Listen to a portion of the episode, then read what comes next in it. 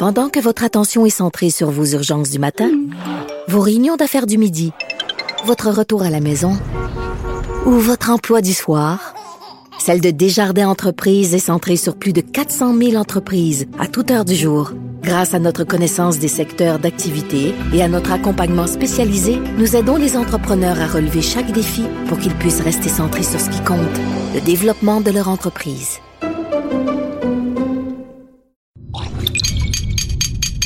Cube Radio.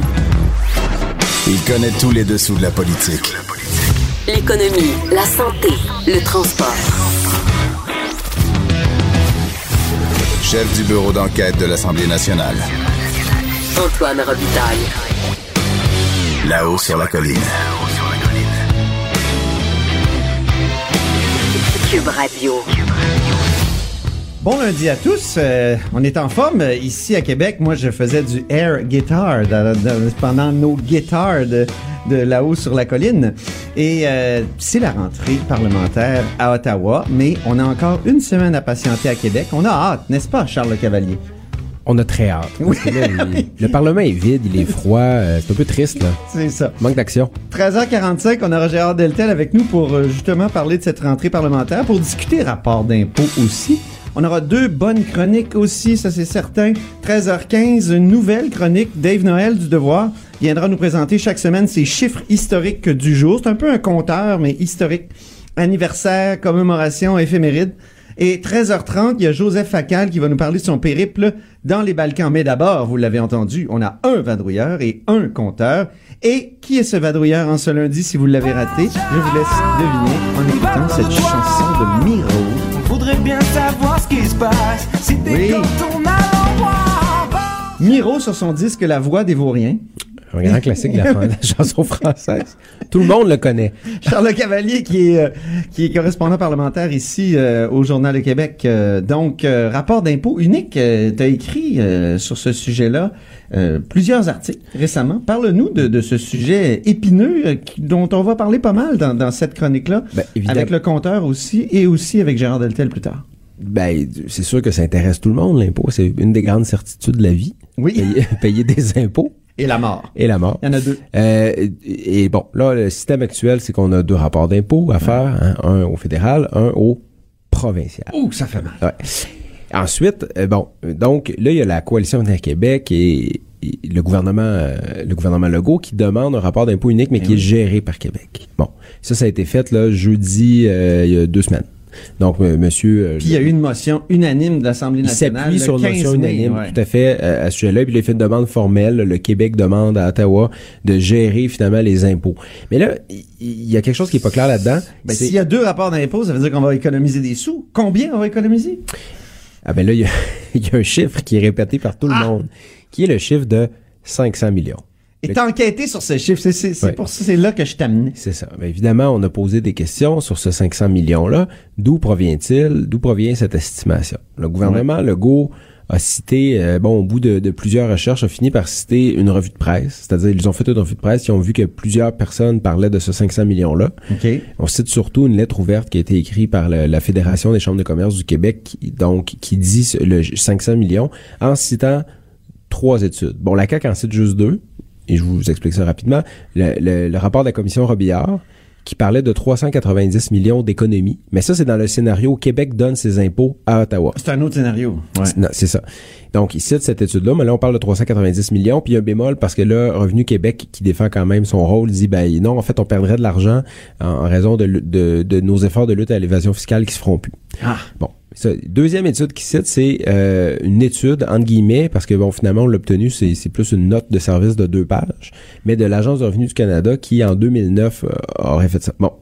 Mais la CAQ n'avait pas ce document-là en main. Donc, il citait vraiment la lettre ouverte, là, il n'avait pas vu l'étude. Finalement, alors, a- François Legault a dit on va économiser 500 millions à partir d'une. Et il, s'est bas- il se basait sur une lettre ouverte. Exactement. Et là, bon, il y a la commission Robillard, 390 millions, scénario que Québec donne ses impôts à Ottawa. Et là, finalement, la RC aussi, évidemment, euh, l'Agence de revenus du Canada dit la même chose, c'est que le Québec va économiser si euh, il confie à Ottawa la, la perception des impôts. Donc, les, les deux études citées par François Legault, euh, en fait, prônent, euh, disons, l'inverse de ce qu'il souhaite. La troisième étude qui était citée dans la lettre ouverte et que la CAQ n'a pas fait mention, on a un expert ici, c'est l'étude du Parti québécois. Alors, je Ah peux oui. te laisser, je peux te laisser en On va se tourner vers euh, Jean-François Gibault, qui a quand même le droit à sa chanson de présentation. Gigi Lamoroso, croqueur d'amour, l'œil de velours comme une caresse. Cœur de chiffre, il- il- là, il y a un lecteur qui m'a écrit, qui un lecteur, un auditeur qui m'a écrit pour me dire, mais pourquoi Gigi Lamosso? Parce que Gibault, Gigi. Ben c'est oui, tout. C'est tout. aussi simple que Faut ça. pas, faut pas chercher plus loin. Il y a, il y a le Par contre, il y a le côté érotisant des chiffres. Oui, aussi. voilà, voilà, croqueur de chiffres, Voilà, c'est voilà, ça, oui, c'est ce qu'on dit chaque jour. Et là, justement, le chiffre de 500 millions, t'as t'as essayé de suivre la trace avec Charles. Ben Vous oui. avez réussi à trouver cette étude de l'ARC. Voilà, mais en fait, le, le, le- ce Et l'étude du PQ, que tu connais très bien. études du. PQ, ben voilà, c'est que disons que dans le passé, sans, sans euh, épiloguer trop longtemps, là, euh, j'ai euh, j'ai suivi tout ce qui s'est fait euh, à ce sujet-là. J'ai même moi-même mené des travaux à deux reprises, donc c'est un sujet que je connais assez bien, assez familier. Et euh, le chiffre de 500 millions euh, n'émanait d'aucune de ces études-là. Et donc, je me suis dit, est-ce que le ministère des Finances aurait refait l'exercice sans le dire? Alors, on leur a demandé. Ça arrive. On- ça arrive, ça aurait pu arriver. Ben mais oui. on leur a demandé, ils ont répondu non.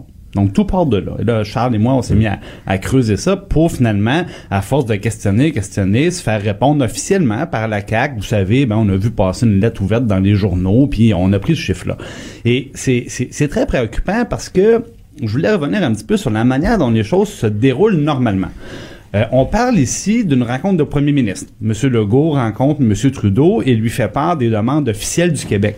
C'est un moment important et euh, normalement, pour une rencontre aussi formelle que celle-là, le ministère du premier ministre, le conseil exécutif, fait une liste des revendications, des dossiers que le premier ministre veut porter à Ottawa. Et chacun des ministères concernés, normalement, a l'occasion de présenter des notes d'analyse, des recommandations, faire des commentaires. Autrement dit, on arrive, là, puis la, la- Ben la oui. demande, Et elle est étayée. là. Tout ça solide. va. Chaque ministère achemine ça au bureau du premier ministre, puis ça va même pour une approbation souvent au conseil des ministres. Et tout ça, évidemment, on sort de là avec un, un gros dossier là, très euh, très euh, très bien étoffé pour que le premier ministre puisse aller s'asseoir avec son homologue. Et, donc qu'il y a des, qu'il y a des arguments. qu'il y a si des l'homologue. euh, un peu réponse à tout. Bon, surtout quand on sait Et que là, on notre- découvre que ça vient d'une lettre ouverte. ben là, on voit une lettre ouverte. Donc là, il y a eu un problème. Donc, il- M. Legault a pas parlé au ministère des Finances, dont c'est pourtant le boulot. Ils ont des centaines de fonctionnaires qui connaissent ça, puis qui peuvent faire un, un bon dossier, qui peuvent préciser les chiffres, donner des arguments. Comment ça se fait que on, on s'est contenté d'une lettre ouverte dans, dans le journal pour faire une demande, puis même faire un point de presse? Donc, il- M. Legault aurait pu avoir des questions directement sur le plancher de la part des, euh, des journalistes. Et On aurait pu juste pas- lui demander, Ça expliquez-nous vient 500 millions. Ouais, exactement. Puis il aurait été mal pris. Donc, fait, c'est- il avait donné une réponse à ce moment-là. Le 500 millions, il venait en fonctionnaires qui perdaient leur emploi. C'est ce qu'il avait dit. Ouais, voilà. Ben, en fait, il dit, la question c'était comment qu'on va avoir ça, 500 millions de dollars, en ayant une déclaration de, de revenus gérée à Québec. Puis il avait dit, ben, c'est parce qu'il y a des gens qui font le même boulot à Ottawa, à Québec, donc il y en a qui vont perdre leur job. Mais, mais ça pose aussi une autre question. C'est-à-dire, le- le- les scénarios qui ont été étudiés où Québec économise de l'argent, c'est en refinançant Ottawa, pour la simple et bonne raison qu'Ottawa ne fait pas payer les provinces pour le service de perception d'impôts. Donc, puis Ottawa dit, ben nous autres, on a déjà l'économie d'échelle, on a déjà la structure en place, fait qu'on pourrait facilement faire euh, la perception d'impôts au Québec, puis on leur chargerait pas. Donc, c'est comme ça que Québec économiserait. Mais s'il rapatrie tout ça, est-ce que ça, ça, ça voudrait dire qu'on attendrait un chèque d'Ottawa pour payer ce service-là? Ben, il faut, Ben, parce que sinon, il ça. parce que c'est clair que si Revenu Québec gère la déclaration fédérale, ça va prendre au moins autant de ressources pour le faire, et c'est le fédéral qui économise parce qu'il a plus à assumer la gestion de ça. Ben oui. Donc, c'est le, c'est le fédéral qui fait l'économie. Donc, est-ce qu'il serait prêt après ça à faire un chèque à Québec pour le compenser? Ça se fait pour la TPS, remarquez bien, pour la TPS, Oui, le ça. y a- gouvernement ce fédéral. précédent-là paye, est euh, très oui, important. Ça existe. Mais, Et, et- puis l'autre question. Oui. Oui, euh, oui vas-y, l'autre question. Ben, après question- ça, moi, j'aurais une autre question. Le- L'autre question que ça pose aussi, c'est euh, est-ce que si le Québec récupère cette perception d'impôt-là, est-ce que ça, parce qu'on dit rapport d'impôt unique, est-ce que ça serait vraiment un rapport d'impôt unique? On peut en douter, parce que pour que ce soit un vrai rapport d'impôt unique, il faudrait que les deux régimes euh, soient unifiés, parce que là, il, y a des- il reste des, par Il y exemple, aurait des ra- le- harmonisations. il y aurait Ça, des harmonisations, Carlos. Letao, euh, l'ancien ministre des Uh-huh. Finances que j'ai interviewé il y a quelques semaines là-dessus, disait qu'il a appuyé l'initiative de François Legault, mais en même temps, il disait il y a des harmonisations euh, à faire. En tout cas, à Ottawa, au gouvernement libéral, on n'est vraiment pas chaud à cette idée-là. Là, on a, on laisse couler des informations, on, on déclare aux journalistes euh, de façon anonyme que ce serait impossible, notamment que ça, ça minerait euh, un rapport d'impôt unique, ça, et, géré par le Québec, minerait la lutte à l'évasion fiscale puis euh, la lutte aux paradis. Ouais. Je peux citer Jean-Yves Duclos en fin de semaine, euh, le, ministre du Développement social au fédéral, qui dit on ne doit pas faire de compromis. Donc, Donc, il doit pas faire de compromis. il n'y en aura pas de compromis. Oui, c'était ton titre d'ailleurs. c'est ça, euh, je veux dire, Charles, oui. il, il- c'est non. Donc, euh, Mais par ailleurs, je veux dire, bon, le gouvernement fédéral n'est pas parfait là-dedans, loin de là. Euh, eux aussi ont prétendu, parce qu'évidemment, on les a appelés, écrits, euh, contactés au téléphone, ils nous disaient, ah, il n'y a pas d'études là-dessus, il n'y a rien du tout. Puis finalement, il y en avait une note à était cachée. Donc, premièrement, le fédéral euh, a pas joué la, la- a pas joué franc jeu. Et deuxièmement, quand le fédéral sort les épouvantails, là, M. Trudeau, bon, il vous savez, toutes les ententes internationales qui sont signées avec le gouvernement du Canada, si le Québec gérait tous les impôts, ben, ces, ententes-là, malheureusement, sont pas signées avec le Québec, sont signées avec le Canada, donc on serait moins efficace au niveau de la récupération fiscale internationale. Ça, ça s'appelle un épouvantail, et je, vous l'explique très, très simplement. Imaginez-vous, par exemple, euh, si vous êtes l'administration américaine. Est-ce que vous voudriez que soudainement, il y a un petit État au nord appelé le Québec où une entreprise, dans le fond, pourrait aller se cacher et à ce moment-là, si le, le, le, le- ministère américain du revenu court après lui, ben, il n'y aurait pas d'échange d'informations. Ouais, c'est pour- ça. Donc, c'est bien évident que les autres administrations fiscales auraient tout intérêt à permettre au Québec d'échanger l'information pour que ça soit pas possible pour une entreprise de venir se cacher au Québec pour échapper à leur administration fiscale. Donc, poser la question, c'est un peu y répondre. J'ai lu ce matin des déclarations de, de sources, là, notamment au Devoir, qui disent seuls les pays souverains peuvent ratifier les traités internationaux. Le Canada est l'autorité qui ratifie les conventions fiscales. Ouais. Oui, mais tu sais, euh, le libre-échange, là, ça a été signé par le Exact. Canada, mais les provinces euh, vont, vont, vont l'appliquer et, et doivent être, d'ailleurs, le dernier, là, Voilà. euh, la dernière entente avec l'Europe, là, il faut que les, les, les provinces acceptent de le ratifier. Et donc, Et rien n'empêcherait que même si c'est la signature d'Ottawa qui est en bas de l'entente, que ça soit administré par le gouvernement du Québec. Donc ça, c'est vraiment, ça s'appelle un épouvantail. bien. mais ça pourrait être un. On pourrait faire ça. Moi, le Québec, on pourrait devenir un paradis fiscal. Les entreprises voudraient se cacher ici On pourrait pour donner payer pas d'impôts. l'Irlande de l'Amérique du Ça Nord. Hey, le, le, Un beau plan d'affaires. le Luxembourg. Le Le Luxembourg. Monaco. Le Luxembourg, le Monaco. hey, ça serait intéressant quand même. Les îles Jersey? On l'a. Oh, Faut pas dire ça. Non. fallait pas dire ça sous l'ancien régime. Là, on a le droit. Mais je pose, je pose la qu'il y a un question autre- aussi. Un nouveau gouvernement, un nouveau premier ministre. Je pose la question, je, peux pas y répondre. Est-ce que ce coût-là, bon, est-ce que c'est 300, est-ce que c'est 400, est-ce que c'est 500 millions par année, je sais pas, mais est-ce que ce coût-là qu'on paye en ayant ces deux régimes-là en même temps, c'est pas aussi le prix à payer pour être une province autonomiste dans un régime fédéral? Ben oui, parce que C'est une bonne question. C'est clair que là, les, les souverainistes vont dire euh, soyons indépendants. Là, on va être sûr de pouvoir euh, gérer Mais ces souverainiste ou pas, on, on- je pense qu'on aime ça que le gouvernement du Québec puisse avoir ses propres systèmes, ses propres. euh, par exemple, on aide les familles, on aide les entreprises, et, et c'est très précieux qu'on soit fédéraliste ou souverainiste, je pense. Jean-François Gibault, euh, directeur de la recherche à QMI, merci beaucoup. Merci. Et Charles Cavalier, directeur de la recherche. Non, pardon. Je suis directeur de rien. Correspondant parlementaire au Journal de Québec, merci beaucoup. Merci, au revoir. Là-haut sur la colline. Joignez-vous à la discussion. Appelez ou textez 187 Cube Radio. 1877 827 2346. On n'arrête pas d'innover à la haut sur la colline. hein. C'est ce que nous inspire cette nouvelle Radio Cube.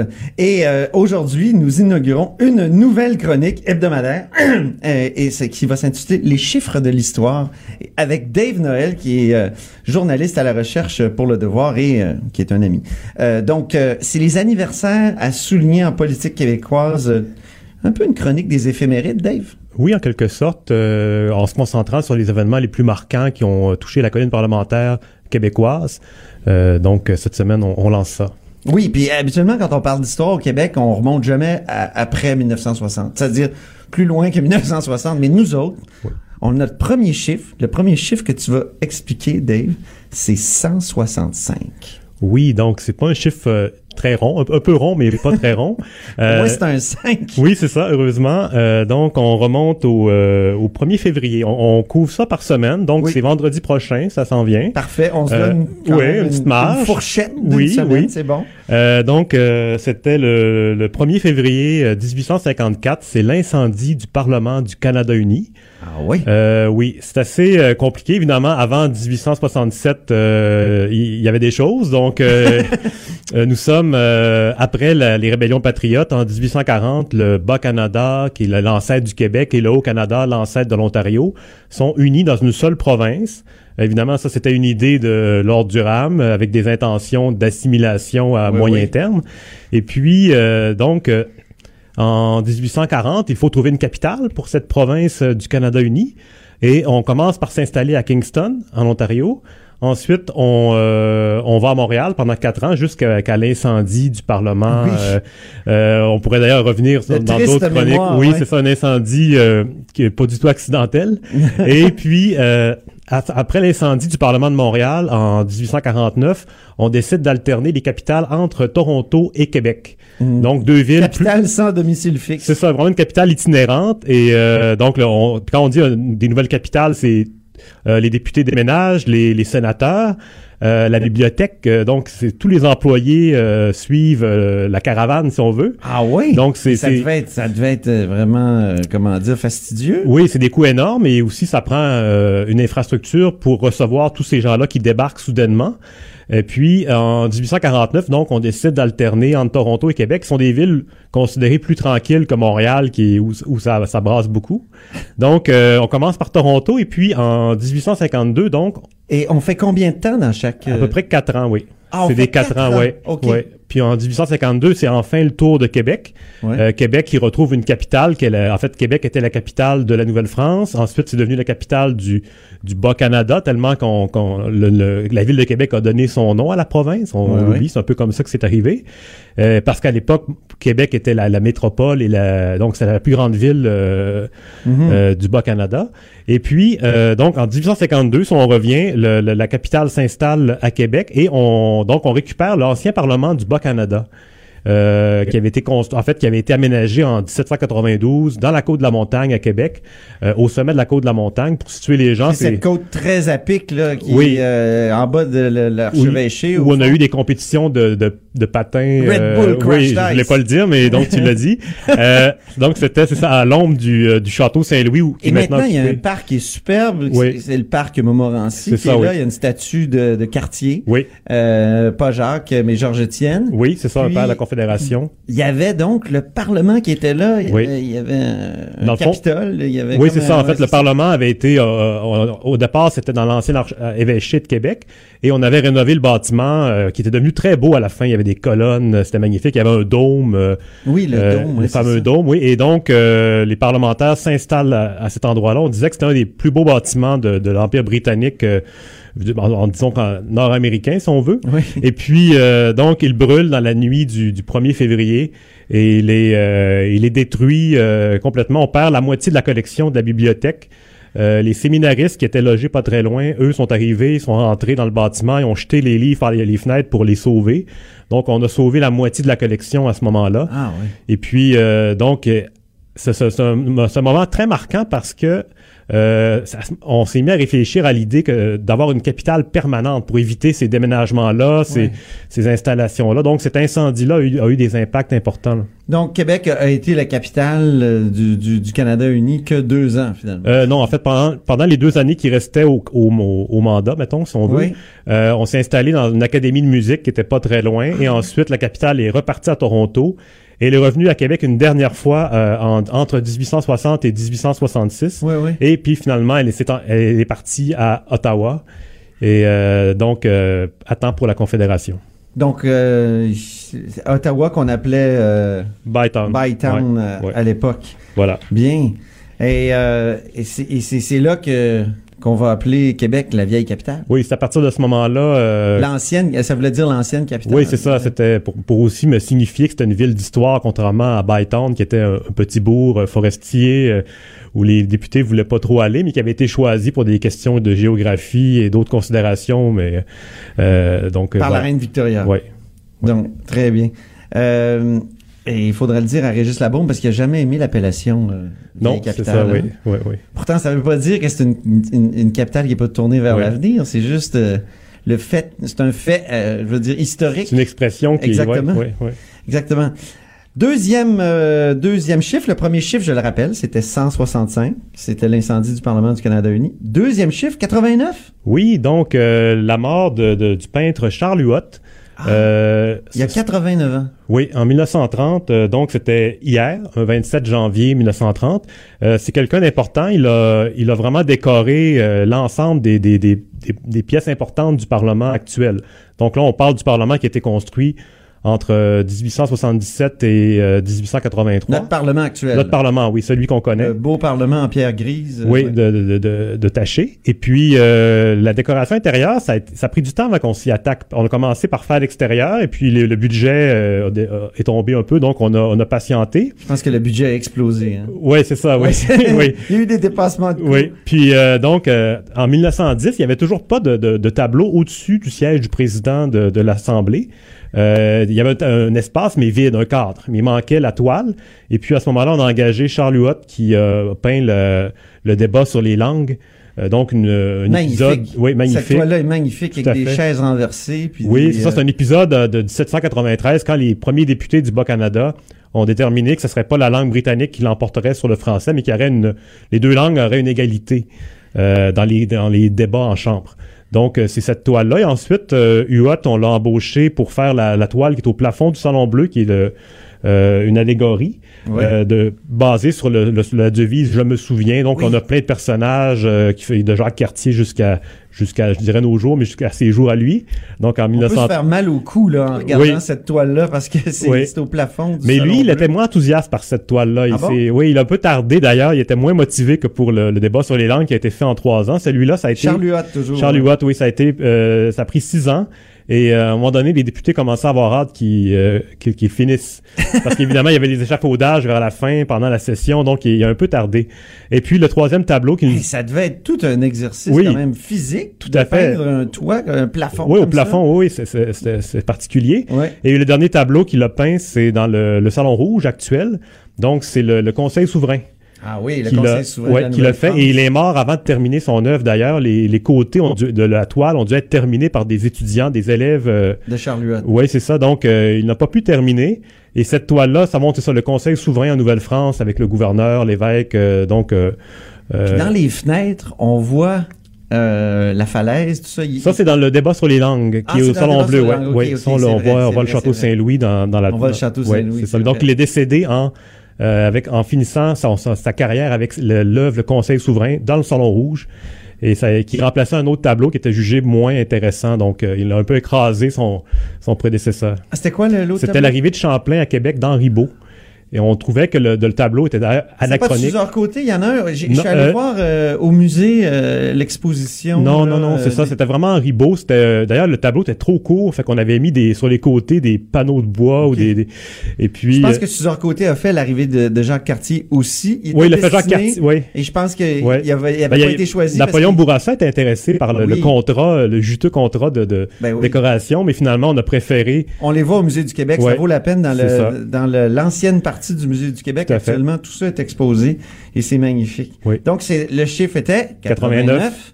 C'était l'anniversaire de la mort du peintre Charles Huot, le 27 janvier euh, 1930. Et il y aura des travaux importants au Salon Bleu, hein, je pense. Oui, euh, c'est ça. On n'a pas encore toutes les confirmations, mais ça devrait euh, débuter, euh, on peut présumer dans l'année ou euh, parce que là, on le, le- le salon bleu est un peu usé, les tapis à refaire, on veut refaire la technologie aussi, les les connexions, donc euh, ça reste à voir, mais possiblement Un que peu la- comme à Ottawa, on va être Oui. obligé de déplacer les on parle peut-être de déplacer les députés dans le salon rouge, mais encore là, c'est vraiment confirmé. On va suivre le dossier. C'est en tout cas c'est le, le président, l'ancien président Chagnon, euh, Jacques Chagnon, qui en partant a dit ça dans sa dernière euh, commission parlementaire sur les crédits de l'Assemblée nationale. Ben, Dave Noël, c'est bien lancé cette chronique euh, des chiffres de l'histoire. Merci beaucoup. Merci. Oui, merci et à la semaine prochaine.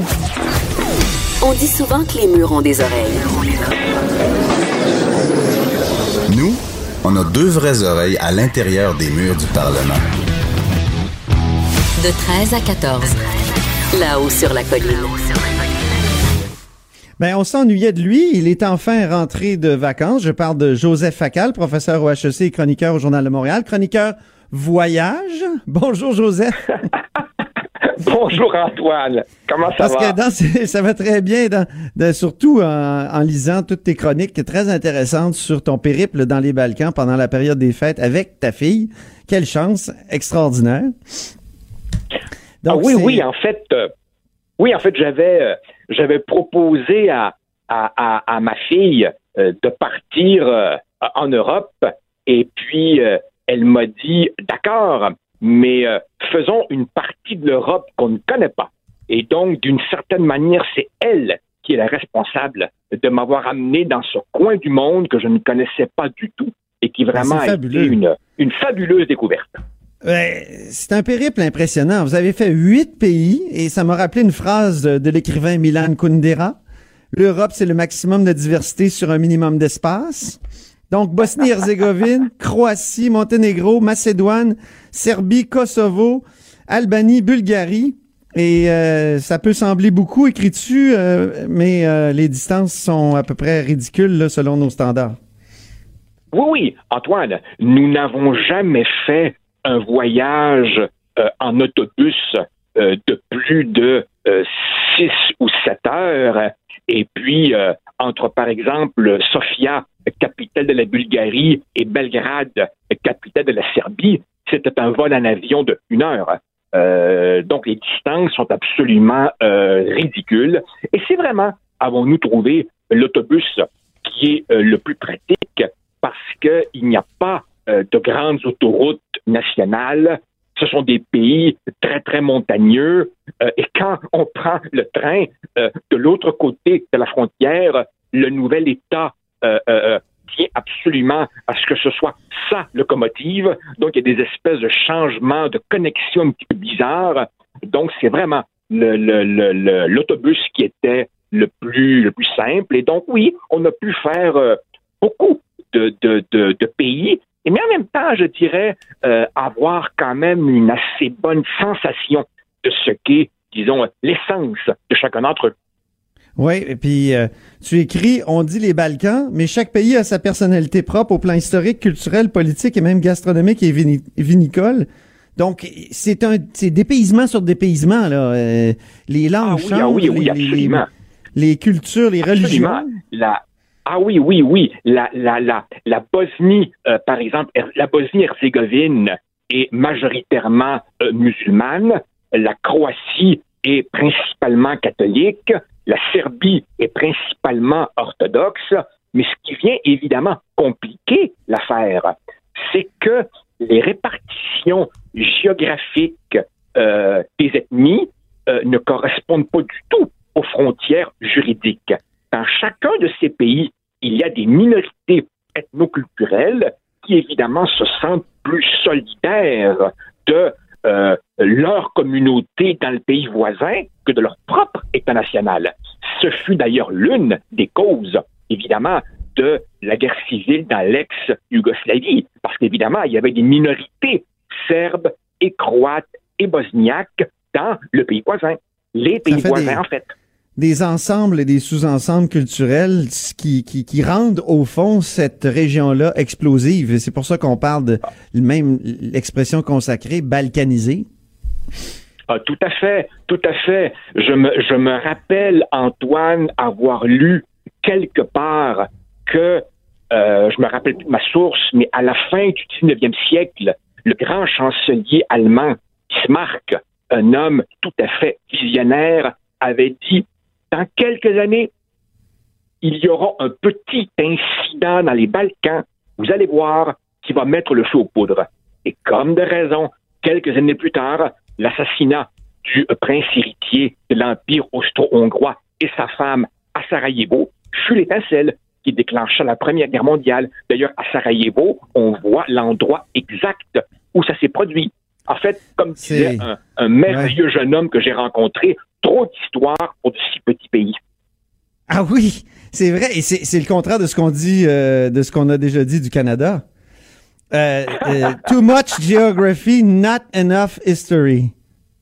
Oui, ben, en fait, en- fait, c'est parce qu'il faut bien voir que les Balkans furent, et là je schématise de manière absolument scandaleuse, furent tour à tour grecs, puis romains, puis ottomans, puis euh, menèrent des luttes d'indépendance nationale pour se débarrasser de la tutelle ottomane, puis furent subjugués par le communisme, puis retrouvent aujourd'hui euh, leur indépendance, l'économie de marché et la démocratie à partie multiple. Alors ça fait évidemment des histoires très, très, très compliquées, avec évidemment, Antoine, pour nous, un dépaysement radical. Parce que ce ça. sont, par exemple, des pays, ce sont des pays où Vladimir Poutine est une véritable rockstar. Euh, nous étions Chez à les, Belgrade. chez les Slaves, j'imagine. Oui, oui, absolument. Nous étions à Belgrade, capitale de la Serbie, quand Vladimir Poutine est venu en visite officielle. Et vraiment, c'était mais, mais, mais, des t-shirts, des macarons, des, des tasses à son effigie. Enfin, il n'est pas du tout, du tout, du tout perçu là-bas comme il est dépeint dans les médias occidentaux. C'est fascinant. Et, et en plus, t'es allé à Sarajevo. Moi, c'est un de mes rêves. là. Je, je, je, je rêve d'y aller. Et euh, ta fille a été particulièrement bouleversée, écris-tu, euh, par les restes de la guerre sanglante là, des, des indépendances des, des années 1990. Euh, et et- et parle-nous un peu de Sarajevo.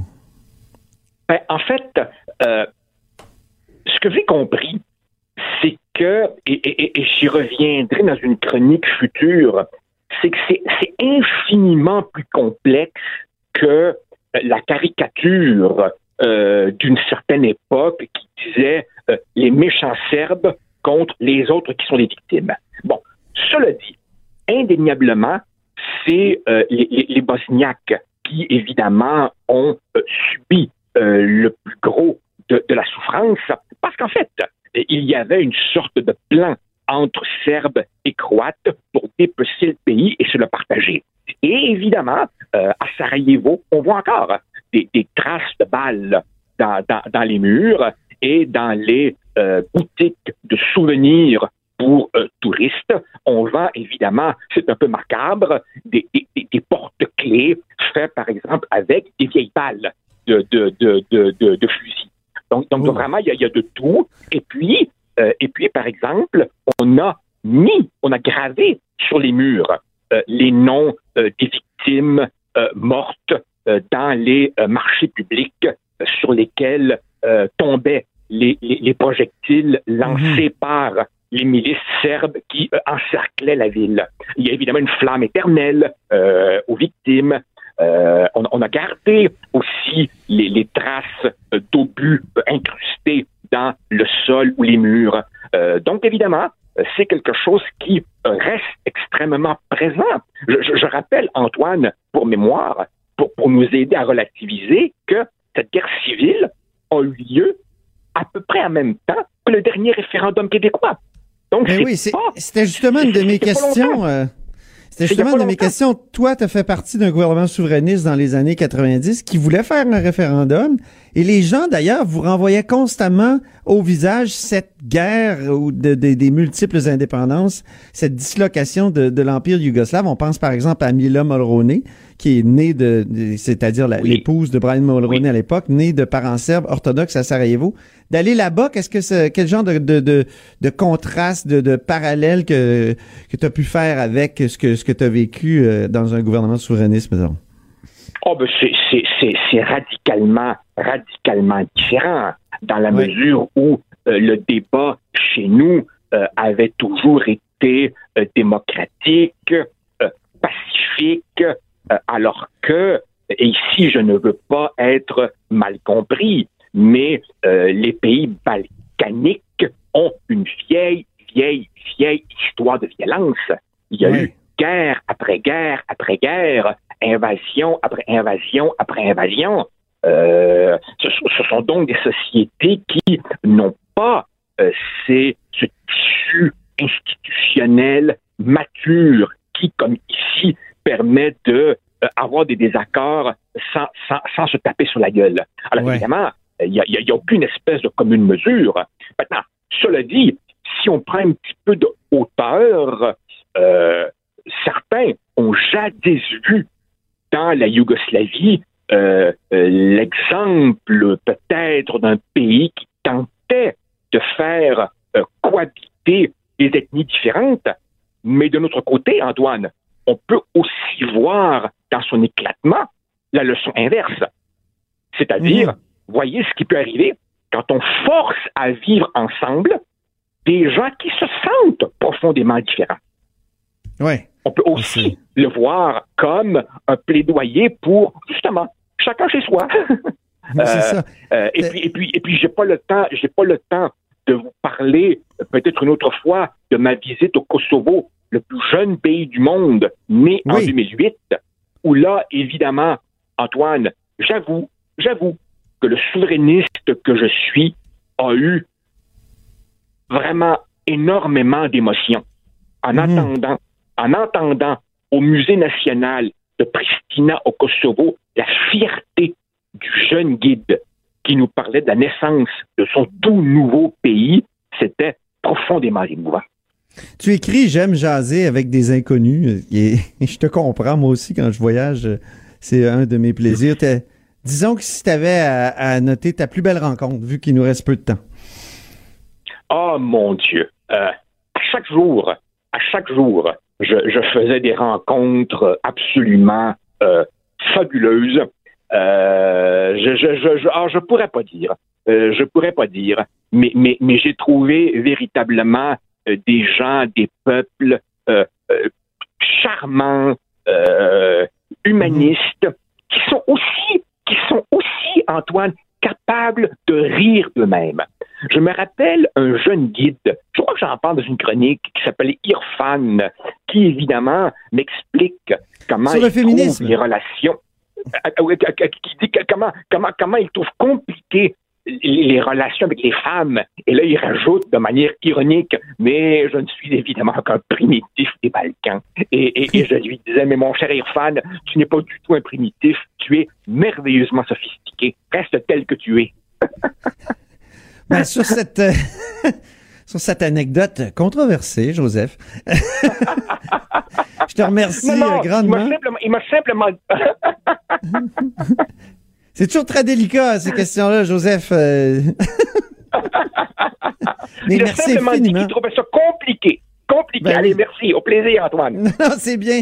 Joseph, on se reparle euh, la semaine prochaine, puis on te lit euh, en attendant dans le Journal de Montréal et on en reparlera peut-être à moins que l'actualité s'impose, euh, nous impose un autre sujet. Donc, c'est les, on parlait des carnets de voyage de, de Joseph Akal dans le Journal de Montréal au sujet des Balkans, euh, où il a, il a visité huit pays. Merci, Joseph, encore une fois. Antoine Robitaille. Le philosophe de la politique. De 13 à 14. Là-haut sur la colline. Cube Radio. Bon, le philosophe de la politique a beaucoup, euh, quand, c'est-à-dire est très content de recevoir à son émission Gérard Deltel, député conservateur de Louis-Saint-Laurent. Bonjour, Gérard Deltel. Monsieur le philosophe, bonjour.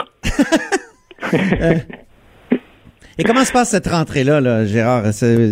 Vous êtes content que les, les vacances soient terminées?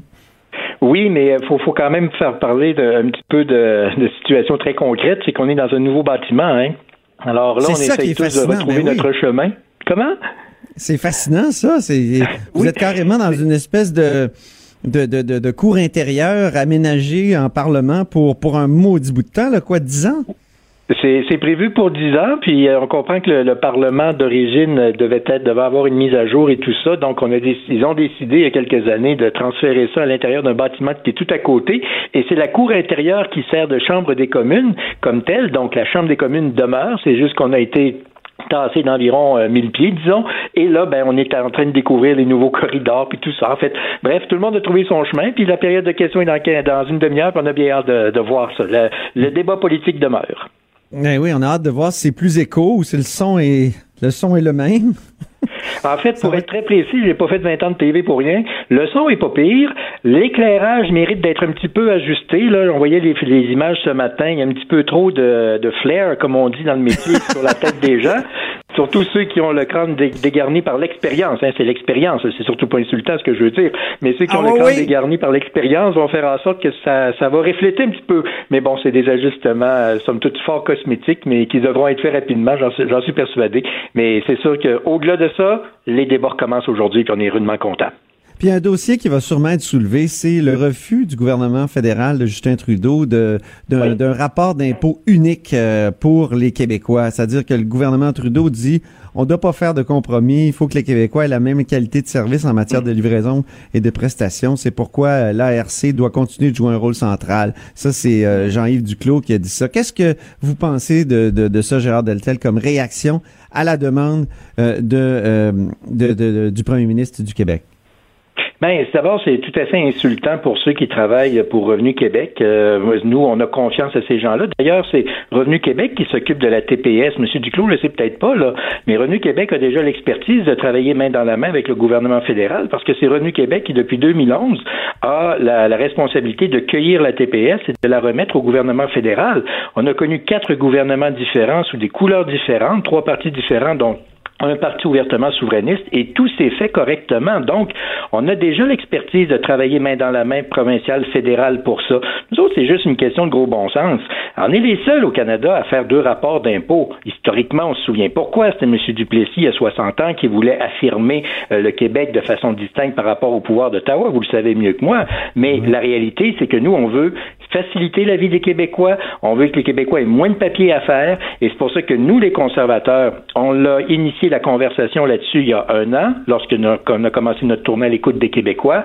Notre parti, l'aile provinciale, militante, au mois d'avril, a adopté une motion avec plus de 500 militants comme quoi on voulait un rapport d'impôt unique. Notre parti national, tous les 3000 mi- militants qui étaient délégués au Congrès national au mois de septembre euh, à Halifax a, adopté une motion qui visait justement la reconnaissance d'un seul rapport d'impôt pour les Québécois et nous en avons fait l'annonce officielle lors de la Saint-Jean-Baptiste euh, par notre chef. Donc, on est pour ça, on est en faveur de ça, on n'a pas attendu que le vent change, c'est nous qui avons initié le débat. Et d'ailleurs, au lendemain de notre congrès des militants de la province de Québec, l'Assemblée nationale a adopté une motion unanime réclamant ce que les conservateurs proposent. Et, et historiquement parlant, je sais de quoi je parle parce que j'ai siégé, j'ai été journaliste à l'Assemblée nationale. C'est pas arrivé souvent que l'Assemblée nationale était unanime avec le Parti conservateur. Là-dessus, on est là. Mais ce qu'il faut comprendre aussi dans ça, c'est que nous, on veut le faire, nous, on peut le faire, puis nous, on va le faire. Parti Mais libéral. dans le reste, dans le reste du pays, est-ce que ça risque de pas, de, de- ça risque pas d'être mal euh, accueilli cette espèce de fédéralisme symétrique pour ce qui est des, des impôts là? Ben, la réalité, c'est que le Québec, c'est la seule place où tu fais deux rapports d'impôts. Et ça, il y a peu de gens qui le savent. Quand on prend la peine d'expliquer, les gens comprennent le gros bon sens derrière ça. On veut faciliter la vie du monde. C'est un vrai principe conservateur, ça, moins de papier. L'autre chose, c'est que c'est pas nouveau, là. Depuis 2011, sous quatre gouvernements différents, trois couleurs différentes, dont un gouvernement souverainiste, le Québec recueille l'argent de la TPS puis envoie ça à Ottawa. Ça se fait bien. Il n'y a pas une règle qui va venir de la province s'implanter au fédéral. C'est le fédéral qui décide toutes les règles, bien entendu, mais sont appliquées par les gens du, Québec. Et ça, ça se fait bien avec le TPS. Ça peut se faire correctement avec le rapport d'impôt unique pour faciliter la vie du monde. Mais on, sait que le Québec est pas très populaire actuellement dans le dans le Canada. On a vu ce sondage là de Angus Reid qui dit que le Québec est la province la moins populaire du pays, la moins aimée. On est les mal les mal aimés euh, du pays. Est-ce que est-ce que cette euh, cette espèce de d'accro là là au fait que c'est le fédéral qui perçoit l'impôt sur le revenu partout au Canada, ça sera ça sera pas refusé dans le reste du Canada? Est-ce que ça va pas vous nuire vous les conservateurs? Quand on prend le temps d'expliquer, les gens comprennent puis voient le gros bon sens. Je m'explique. Quand on a initié ce débat-là au sein de notre parti, c'est sûr que les gens étaient surpris. Mais quand on leur a expliqué, c'est pour ça que les gens étaient d'accord. C'est pour ça que lors de notre congrès national à Halifax, euh, à la fin de l'été dernier, fin août, début septembre, les 3000 militants qui sont venus d'un océan à l'autre ont adopté cette motion-là à l'unanimité parce qu'ils voyaient le gros bon sens, le sens conservateur de ça, c'est-à-dire moins de, moins de papier pour les gens et plus d'efficacité. Alors, quand on prend le temps de l'expliquer, les gens sont d'accord. Puis nous, on n'a pas attendu que l'Assemblée nationale vote une motion là-dessus. C'est l'Assemblée nationale qui a suivi le Parti conservateur après notre décision, qui ont dit on veut que ce soit ça. Puis, c'est clair, là, je voyais M. Blanchet du Bloc québécois qui dit on est d'accord avec ça. Oui, vous êtes d'accord, mais vous ne pourrez pas le faire, ce pas au gouvernement. On voit les libéraux qui, eux, sont au gouvernement et veulent pas le faire. Le seul qui veut le faire, qui peut le faire et qui va le faire, c'est le Parti conservateur d'Andrew Scheer.